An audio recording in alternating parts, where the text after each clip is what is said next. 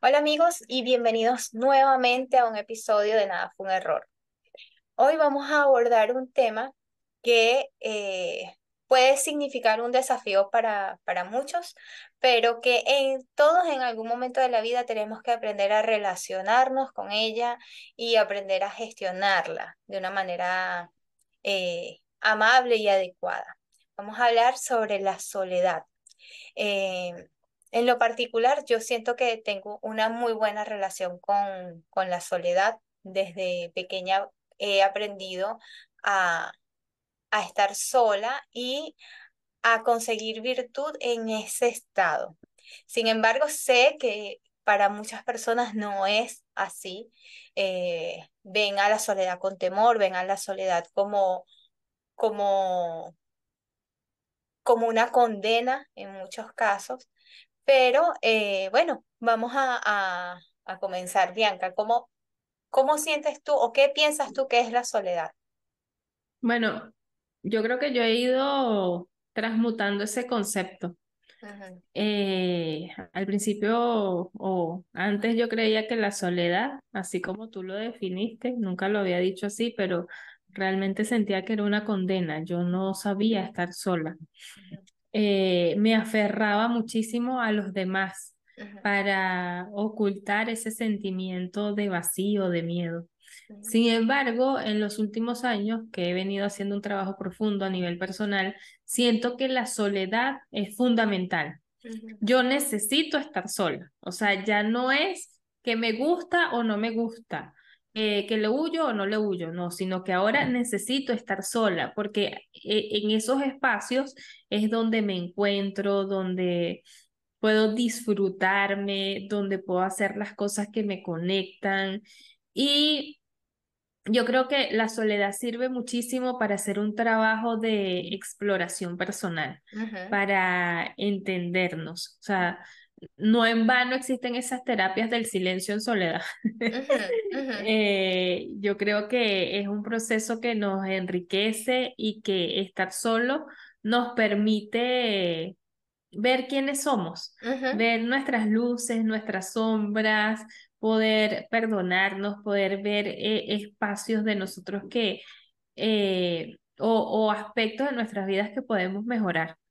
Y es el espacio para hablarnos, de hecho, para poder comunicarnos con nuestro ser y transformar cualquier cosa que quizás este, nos está perjudicando.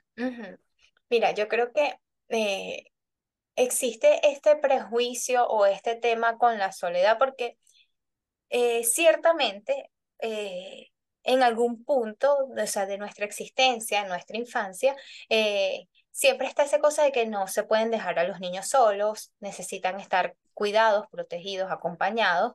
Primero porque la soledad en un niño eh, supone en primer lugar eh, peligro. Peligro, ¿no? Eh, tiene que haber una especie de protección. Entonces siempre también que la soledad en un niño, ya cuando ah, tienen ciertas edades, eh, puede ser ocio. Entonces el niño se pone ocioso y empieza a inventar. Entonces no puede, eh, no, se puede estar solo, ¿no? Eh, pero lo que en un punto puede ser un mecanismo de defensa, después, a largo plazo, en ya nuestra vida adulta, puede suponer una forma de, de, o sea, ya no necesitamos esa protección, ya no necesitamos estar hipervigilados ni eh, acompañados todo el tiempo, ¿no? Eh, y ya de adulto, uno como que se acostumbra a, esa, a estar acompañado, a tener una distracción, a, a, a no entender de que nosotros mismos como individuos podemos ser nuestra propia compañía, ¿no? Y, es allí cuando se convierte en un problema. ¿Por qué yo no puedo estar solo? ¿Por qué yo no puedo ser mi propia compañía? ¿Por qué yo no me puedo distraer? ¿Por qué yo no puedo disfrutar el silencio? ¿No? Este, ¿Por qué necesito siempre este ruido? ¿Por qué necesito eh, siempre tener a alguien para incluso hacer la actividad más básica y sencilla? Eh, ¿Por qué no me permito estar conmigo mismo? Y yo creo que esas son las preguntas que nos tenemos que hacer si la soledad nos perturba, si la soledad nos, nos genera esta inquietud, ¿no? Eh, ¿De qué necesito? ¿Por qué necesito la protección de alguien más? ¿No? ¿Por qué no maduré eso? De que esa protección de niños. Yo creo que es allí donde va como la raíz del asunto. Yo, por experiencia, eh, es todo lo contrario. Todo lo contrario. Yo no fui una niña este, vigilada. Yo fui una niña muy sola. Y yo creo que ya en la vida adulta, cuando este, empecé a enfrentar todas la, todas los retos de la vida, me enfoqué en buscar compañía. Porque yo recuerdo que yo crecí en una casa que era prácticamente una granja, habían matas por todos lados, frutales, no sé qué, y yo me la pasaba muy sola, o sea, desde la mañana, y aparte que yo vivía con mi abuela, y era una casa muy grande, y para yo encontrar a mi abuela en esa casa, entonces tenía que recorrer, no sé qué, pegar los gritos y la cosa. Entonces esos procesos, a lo mejor que viví de niña, de sentirme tan sola, cuando ya comencé eh, la vida adulta, me sentí bien en compañía. Pero como a veces los seres humanos no tenemos, digamos, un equilibrio, nos vamos hacia los extremos. Y mi extremo fue que entonces buscaba compañía, o sea, y no era compañía, ahora yo lo entiendo, no era compañía de que me sostuviera o de que hiciera las cosas conmigo, simplemente era sentir una presencia, era como saber que había una persona allí y ya. Y eso, al reconocerlo, me permitió ahora vivir la soledad desde un proceso más tranquilo, de entender que, o sea, no está bien estar sola, o sea, me siento bien estando sola porque no necesito llenarme de personas para sentirme que estoy en equilibrio. Y eh, eh, con respecto a eso que decías también en cuanto a la soledad, eh, el estar pendiente de los niños, creo que a veces eh, en, ese mismo término de caer en desequilibrios totales en la vida, hay padres que sobreprotegen y hay otros padres que quizás descuidan, sí, descuidan muchísimo. Entonces, eh, eh, yo creo que el, el, el desarrollo de un niño debe ir de la mano con el desarrollo del papá. Hay muchas personas ahorita que hablan de maternidad consciente, que hablan de, este, maternidad respetuosa, no sé qué, y un montón de cosas que eh, eh, creo que muchas veces se van hacia lo superficial. No grites, este, debes gestionar las emociones, no sé qué. Pero yo creo que este tipo de cosas se soluciona desde lo básico siendo un padre presente en el momento que corresponda, porque sí hay que darle espacio a los niños, pero también tenemos que darle nuestra presencia cuando lo ameritan. Y esto no es algo que a veces sea tan fácil, porque muchas veces estamos como corriendo en la vida, haciendo muchísimas cosas, no sé qué, y sentimos que, bueno, o sea, detenerme a jugar o detenerme a escuchar. A veces mi hijo hace como, me, me está contando una historia y se despliega a hablar, no sé qué. Y entonces yo así como que, ay, estoy apurada, me, me, me cargo de estrés. Sin embargo, esos espacios cuando ellos nos necesitan, creo que son fundamentales. Y en mi caso, cuando yo estaba niña, no tenía, o sea, no tenía quien me escuchara, si a mí me pasaba algo en el colegio, yo venía y lo solucionaba por mí misma. Entonces eso fue lo que quizás me hizo tenerle tanto miedo a la soledad. Yo no quería volver a experimentar eso que viví de niña. Claro. Claro, yo, yo también tuve mi, mi, mi acercamiento eh, con la soledad desde niña, pero primero yo creo que yo soy una introvertida natural, ¿no? Entonces, eh,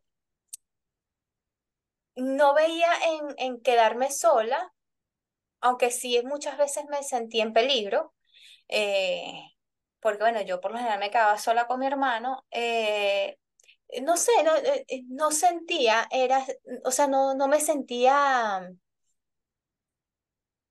eh, él sí la soledad la disfrutaba, ¿no? Eh, disfrutaba poder escuchar la música que yo quisiera sin que nadie me dijera, mira, ¿qué es esto? O este, veamos otra cosa o escuchemos otra cosa, como que esas cosas, las, o me gustaba de repente leer y que nadie me molestara. Entonces allí no, y que también a veces sentía que había ciertas compañías que más bien me perturbaban. Entonces, el momento de soledad era un momento de tranquilidad. Y de disfrute. entonces también como que, bueno, yo sabía que a lo mejor estaba sola, pero eh, estaba tranquila. Y que a veces cuando estaba en ciertas compañías eh, me perturbaba. Entonces allí como que, que mm, y, y también aprendí desde muy pequeña que a valorar ciertas presencias. Entonces, si eran presencias que, no sé, de ciertas amistades o ciertas cosas que me hacían sentir feliz, buenísimo. Pero si eran eh, personas que no, no me generaban bienestar, entonces favorecía el estado de soledad. Entonces por allí como que desde pequeña pude discernir eso, de que no toda compañía es buena y que, y que si hay compañías que no suman, es preferible estar solo, ¿no? Claro. Entonces, Ahora bien, Oriana, eh, hay distintos tipos de soledad, porque también está la soledad este, cuando sentimos que, bueno, terminamos una relación, o esa soledad cuando alguien fallece, o esa soledad cuando sentimos que incluso alguien se fue al exterior y no la vamos a ver en mucho tiempo.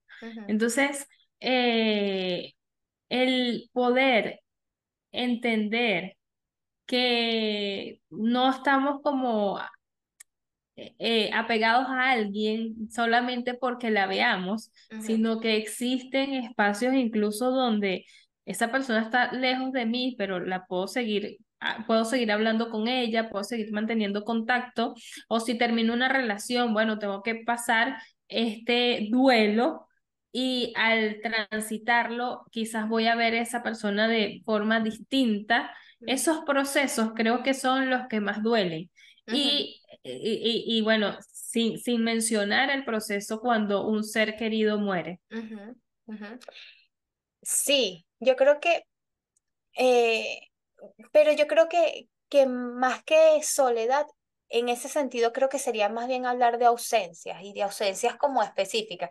Y aunque la ausencia y la soledad pueden estar relacionadas, eh, no necesariamente implica lo mismo, porque, por ejemplo, yo recuerdo mucho eh, la sensación de ausencia que se sintió en la casa de, de mi, mi abuela cuando mi abuela falleció era una cosa que yo recuerdo que uno siempre tenía como que configurado mentalmente que uno iba a entrar por esa puerta y que ella iba a estar. Y, y, y llegar y no, y, que exista ausencia, que, puede sonar extraño, pero es que la ausencia es una forma de existencia. Eh, aprender a relacionarse con eso, saber que esa persona no va a estar más, que no la vas a ver más, eh, eh, implica por dentro como un, un vacío, implica un vacío. Eh, o, por ejemplo, también llevándolo a otro, a otro, a otro ejemplo, eh, cuando, por ejemplo, en mi caso que yo, yo eh, vengo de, de, unos padres que, que se divorciaron estando yo muy niña y saber que habían espacios en los que no iban a estar nunca juntos, este, y que iban a haber experiencias que solamente iba a vivir con mi madre y que habían experiencias que solo iba a vivir con mi padre y que representaba la ausencia de otro. Eh, al menos en la niñez era como una realidad como que un poco difícil de, de, afrontar, aunque después uno la normaliza. Ah, ya, yo sé que estas experiencias son con mi papá, estas experiencias son con mi mamá y algunas, eh, muy pocas en realidad fueron este, compartidas. Entonces, allí es como, eh, es, puede ser como interpretado como una especie de soledad, pero yo lo veo que es más como ausencia. Y eh, también son cosas que, que uno tiene que aprender a gestionar y, y a aceptar. La más difícil, supongo, que, que es eh, eh, perder a alguien y saber que no hay manera de, de volver atrás. Tú, o sea, definitivamente todo lo que nosotros eh, o el mensaje que siempre damos está basado en nuestras proyecciones y nuestra propia experiencia. Porque tú estás hablando de ausencia y si realmente yo lo veo así, sin embargo, para mí sí es soledad. ¿Sabes por qué? Porque es soledad porque quizás las personas que he perdido eran apoyo. No era simplemente una persona que estaba allí y que yo veía eh, de alguna forma, sino eh, es sentirme cuando esa persona no está realmente sola, porque el hacer una llamada, el contarle algo a alguien, el sentirme sostenida, ya no está. Entonces es una sensación de vacío, es una sensación de saber que a lo mejor físicamente esa persona ya no va a estar allí para mí, eh, ya no va a estar cuando yo la necesite. Entonces eso me hace sentir sola. Entonces, ves, son como dos experiencias distintas y tiene mucho sentido lo que tú estás diciendo, sentir como la ausencia. Pero esas, eh, eh, siento que son dos cosas totalmente distintas cuando tú sientes que una persona se va o ya no va a estar, pero que la necesitas. Y allí es donde viene ese vacío y esa soledad. Claro, claro, porque, porque hay presencias que, que pesan más que otras. Y, y, y también depende mucho de, de, de eso, de nuestra propia historia y de cómo, porque sí, o sea, yo nunca he sentido esa, a lo mejor ese nivel de soledad que tú has sentido porque no he tenido las pérdidas que tú has tenido, ¿sabes?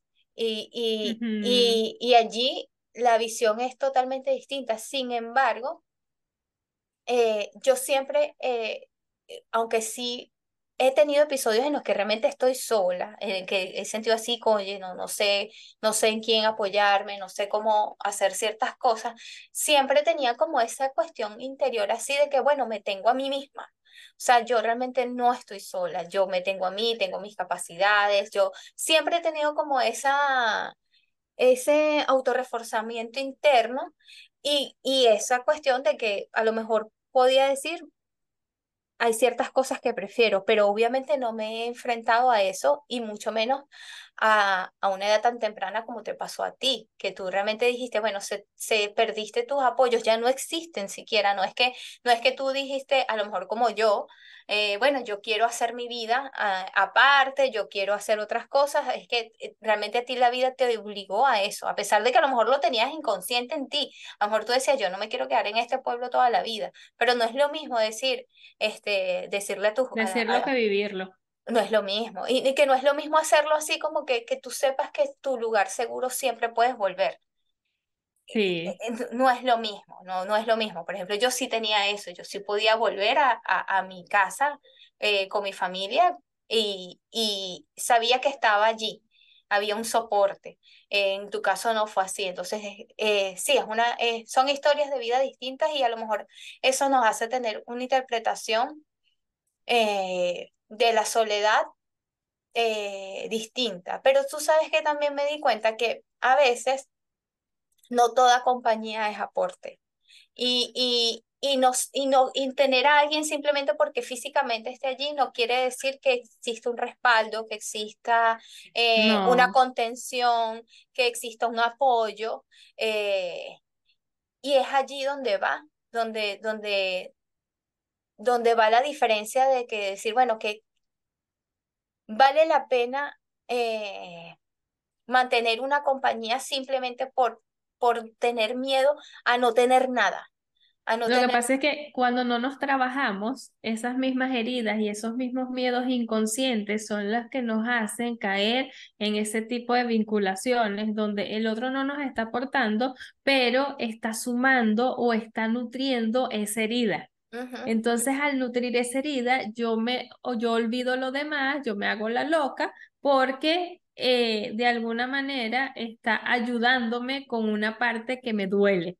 Entonces, por eso yo creo, y esto se da muchísimo en las relaciones de pareja, yo creo que muchísimas veces las personas caemos en esos, en esos extremos de no, que, de no querer estar solos porque simplemente necesitamos una compañía, esa persona este, me hace sentir que no estoy sola, pero finalmente cuando nos damos cuenta y cuando empezamos a hacer un análisis real de lo que está pasando dentro de la relación, nos damos cuenta que somos fuertes, que somos capaces, que no necesitamos a esa persona.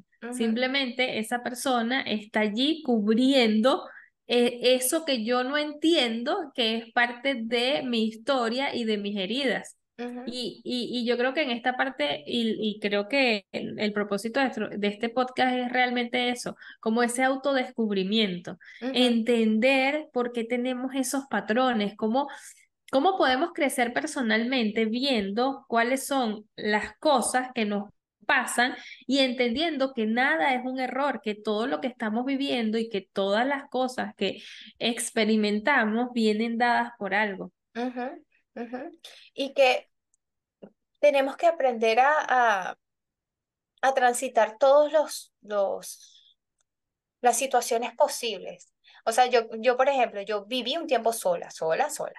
Yo llegaba y no había nadie en la casa, este, y yo aprendí a, a disfrutarlo.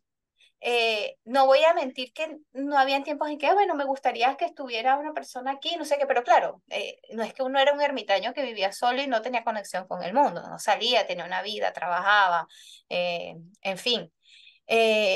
pero yo sí creo que la soledad tiene una virtud y tiene esa virtud de que cuando lo aprendemos a gestionar, cuando aprendemos a vivir eh, por periodos de, la vida solos, eh, tenemos una mayor ventana para conectarnos con nosotros mismos, para ponernos a prueba, para, eh, para escucharnos, para entendernos,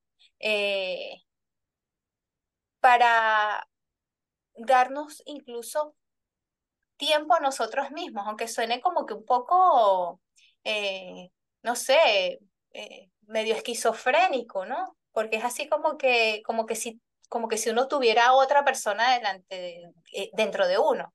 Pero yo creo que es bonito, es bonito que uno diga, este, me puedo reír viendo una película yo solo y puedo disfrutarla y no sentir que necesito constantemente la presencia de alguien más para poder disfrutarla. Eh, puedo dormir eh, sola y sentir también confort y mm, seguridad y descanso en ese momento. Y, y también puede ser en el momento en el que creo que esas son cosas que nos permiten valorar incluso las presencias de una manera distinta, de saber que, que, que puedes eh, relacionarte. Yo creo que, que la soledad a mí me ha permitido valorar mejor a otras personas, em, valorar también el tiempo conmigo misma, eh, cultivarme de otra forma.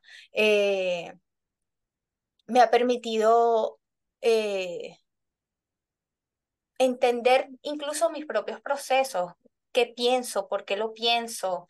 Eh, eh, a mí, a mí particularmente, o sea, yo sí le veo, no, no vivir sola y, y, ser una ermitaña y este, alejarme del mundo, porque ese no, no es mi, pero yo sí necesito mis espacios y, y, y los necesito para recargarme de mí. No, eh, no sé si se entiende. Sí, de hecho, como te dije anteriormente, yo creo que para mí la, la, la soledad ahora es una necesidad.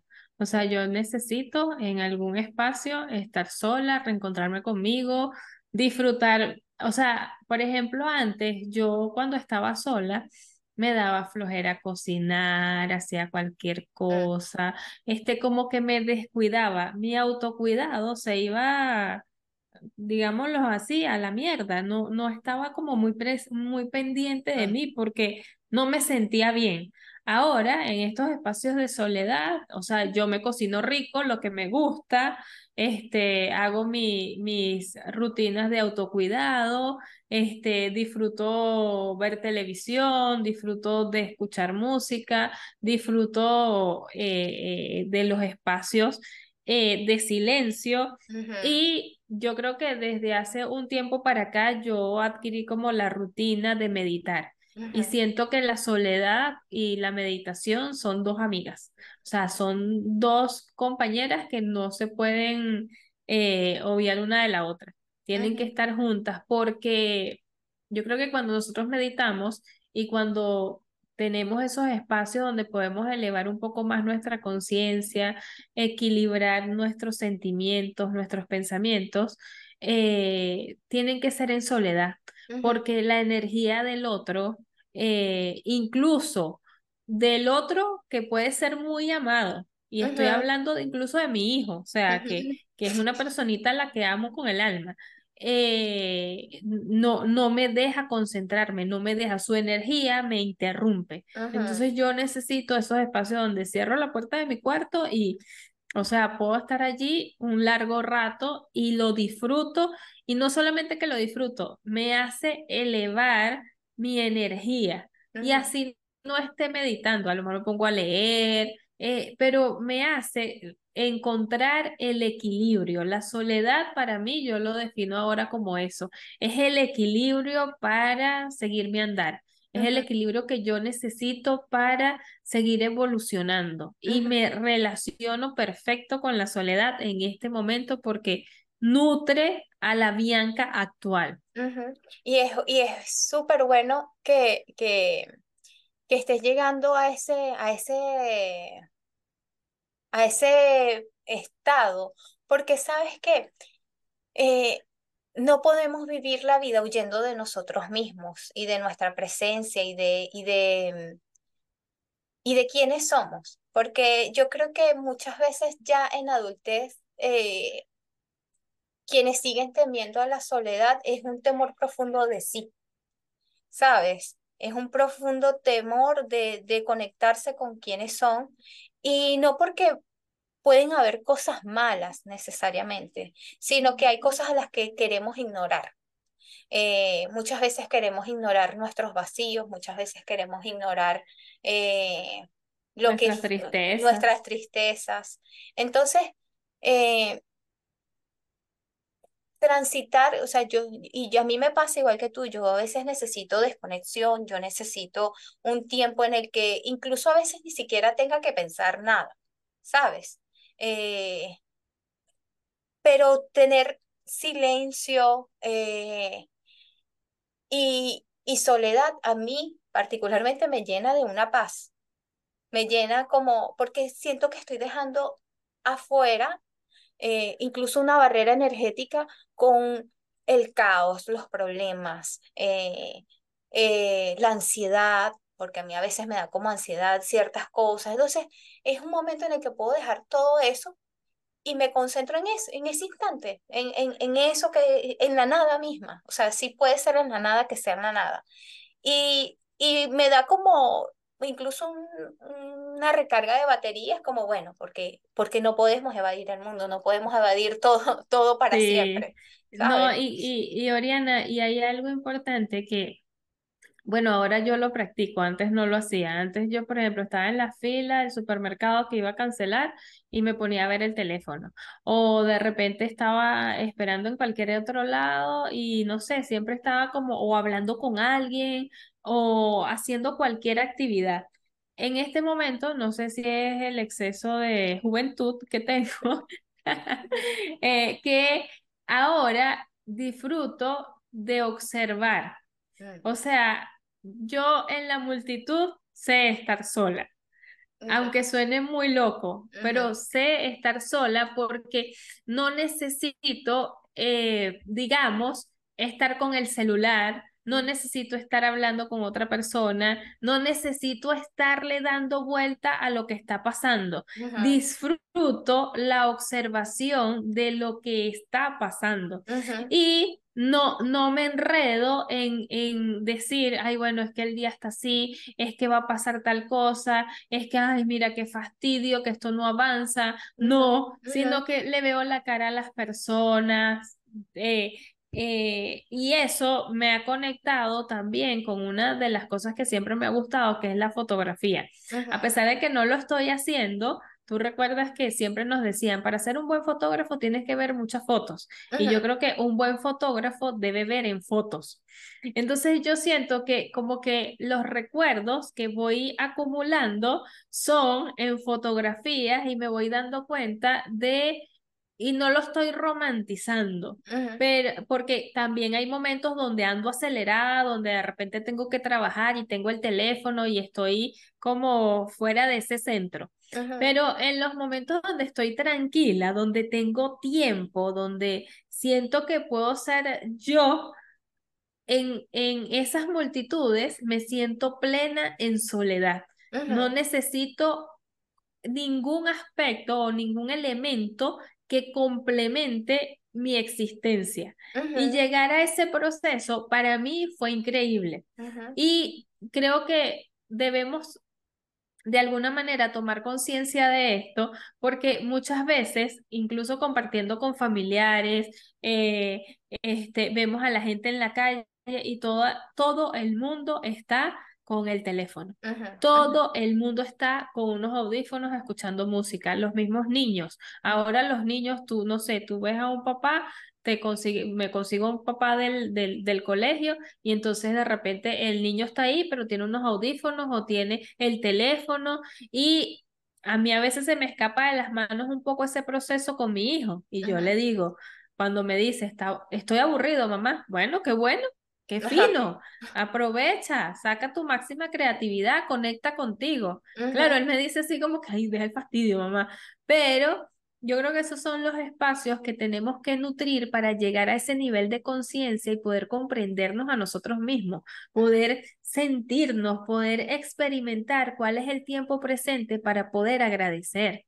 Sí, y que en esos momentos, al menos a mí me ha pasado, en, esos momentos en los que por una razón u otra eh, paso periodos de, de soledad, son los momentos en los que más me he conectado conmigo, son los momentos en los que más he ido hacia adentro y entiendo mis procesos y entiendo eh, por qué me duelen ciertas cosas o incluso he pensado y reflexionado como que qué es lo que quiero realmente a largo plazo, porque las distracciones diarias a veces incluso nos, nos alejan de nosotros mismos, nos alejan de lo que queremos, así como tú decías, a veces uno eh, eh, está como tan acostumbrado a, y, yo lo he hecho, yo cada vez es como que trato de... Eh, no sé, no, no abrir tanto el Instagram o de hecho le quité las notificaciones.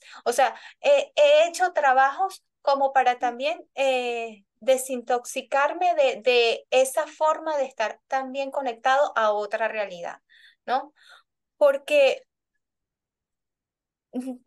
hay mucho ruido constante, hay mucho ruido eh, y, y necesitamos a veces apagarlo. No es que uno va a ser, eh, no sé, no, eh, eh, el monje tibetano, no, porque realmente ese no, yo sé que no es mi propósito, pero sí hay que ir hacia adentro, sí hay que, sobre todo cuando uno, y me pasa porque conozco a muchas personas que viven en una constante insatisfacción y que, y que no se permiten ni siquiera un momento de tranquilidad. Es como que nos levantamos hoy, ¿qué vamos a hacer hoy? Vamos para allá, vamos para acá. Y, y, y simplemente quiere llegar en la noche súper agotado para caer dormido y nunca, nunca estar en conexión consigo mismo. Jamás. Entonces, a mí la soledad me ha brindado eh, momentos de, de, de tranquilidad y de conexión conmigo misma. Y por eso es que yo siento, y, y me hace incluso entender de qué soy capaz, ¿sabes? Eh, a mí, o sea, yo estuve en, en, pandemia como que un tiempo así, realmente muy, muy sola, con periodos de mucha soledad. Y siempre lo vi como, como una bendición, lo vi como, como una oportunidad para, para acercarme a mí misma y, y, y en ese momento que me sentía como muy deprimida, yo lo necesitaba, necesitaba, si hubiese estado en compañía, no me hubiese conectado conmigo misma y no hubiese eh, entendido o hubiese tapado ese proceso que estaba viviendo con cualquier cosa. Y entonces yo creo que sí tiene muchos dones eh, que podemos aprovechar, eh, tener una vida equilibrada, no es que no, pero podemos, podemos llegar un día y no encender la tele y, no sé, quedarnos 20 minutos, 15 minutos, por ejemplo, en tu caso que tú tienes hijos y, y que los hijos demandan tanto, eh, esos 15 minutos o 20 minutos o 30 es oro puro. O sea, es oro puro, totalmente. Es oro, puro. Yo creo que la máxima lección de la soledad es que aprendemos a sentirnos capaces, aprendemos a, a entender cuál es nuestro máximo potencial, porque si siempre le estamos dejando como la máxima fuerza a la compañía, al exterior, al ruido, creo que tapamos lo que somos realmente. Finalmente, eh, eh, en algún punto nos perdemos en el otro, en las situaciones, en la tecnología. Y en una vida tan acelerada, la soledad debe ser un proceso o debe ser algo que busquemos con intención para reconectarnos con nosotros mismos. Yo creo que en la soledad aprendemos a ser más fuertes, más auténticos, más capaces. Eh, tener, nos reconectamos con, con nuestro ser. Y, y, y, bueno, yo creo que por eso a lo mejor algunas... Eh, algunas religiones como que exhortan mucho a, a vivir periodos en los que, en los que estés solo, en los que experimentes el silencio, en, en el que vayas a ti, porque somos nuestra compañía por el resto de nuestra vida y tenemos que aprender a, a generar una relación con nosotros mismos eh, desde el amor. Equilibrada y desde el amor. Desde el amor para, para poder incluso relacionarnos mejor con los demás, porque si yo no sé quién soy, si yo no me amo, si yo no tolero estar conmigo mismo, ¿cómo alguien más lo va a hacer? ¿Sabes? Si, si yo no, sé qué quiero dar y, y cómo, cómo alguien me va a dar. Claro, y hay un punto importante acá y quiero que eh, este, dejarlo como un ejercicio que a mí me ha funcionado. Eh, sobre todo para superar esos procesos de soledad donde me sentía devastada. Y es que cuando busco llenar esos espacios, cuando busco en el otro o en las situaciones, ¿qué es lo que me falta dentro? A veces esa pregunta eh, o en esa pregunta es donde encontramos la respuesta para liberarnos y para dejar de sentirnos así. Sí, totalmente. Y bueno, amigos, con este ejercicio eh, autorreflexivo eh, cerramos nuestro episodio por el día de hoy. Quisiera preguntarles, bueno, ¿ustedes han experimentado la soledad? ¿Les gusta la soledad? ¿Han aprendido algo de ella? Eh, en los comentarios y eh, los invitamos a que nos sigan en nuestras redes sociales. Estamos en Instagram y en TikTok con clips de arroba nada fue un error podcast, eh, síganos por allá, vean el contenido que estamos haciendo de manera alternativa y nos vemos en un próximo episodio. chao.